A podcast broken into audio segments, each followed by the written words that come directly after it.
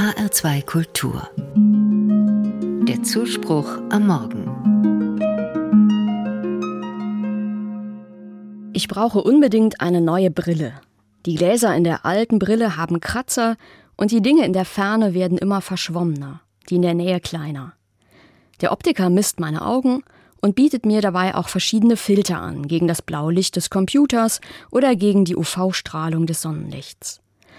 Ich komme ins Nachdenken und überlege, ob man mit einem besonderen Filter auch die Selbstverständlichkeit herausfiltern könnte. Dann könnte ich besser sehen, wie wenig sich in meiner Umgebung von selbst versteht. Mir fällt das Kissen auf dem Sessel des Optikers ins Auge und ich denke an mein eigenes Kopfkissen.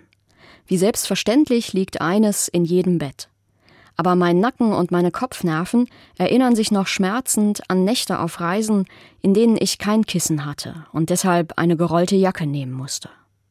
Ich denke weiter an meine morgendliche Tasse Kaffee. Sie ist mir so dringlich wie selbstverständlich. Ohne Tassen würde mir das edle Gebräu zwischen den Fingern davonlaufen. Solche Gefäße gab es belegt erst um 10.000 vor Christus in Japan. Von da aus verbreitete sich die neue Technik der Keramik über Europa. Ich denke an meine Tasse nun herzlich dankbar, nicht nur wegen des duftenden Inhalts. Wenn mir meine neue Brille alles scheinbar Selbstverständliche vor Augen führen könnte, was würde ich alles Wertvolles entdecken? Während der Optiker ein Formular ausfüllt, sehe ich hinunter zu meinen warmen Winterstiefeln. Wie viele Menschen der Kriegsgeneration hätten sich darüber zutiefst gefreut, weil sie keine hatten. Was für ein Luxus ist meine heutige Selbstverständlichkeit, für kaputte Winterschuhe einfach neue kaufen zu können. Mir wird ganz schummrig durch diesen Filter, den ich mir für meine neue Brille gerade vorstelle. Plötzlich sehe ich, wie wenig sich vieles in meiner Umgebung von selbst versteht. Mir wird warm ums Herz und an den Füßen. Beim Bezahlen der neuen Brille fällt mir im Portemonnaie meine Krankenversichertenkarte ins Auge. Sie ist im weltweiten Vergleich alles andere als selbstverständlich.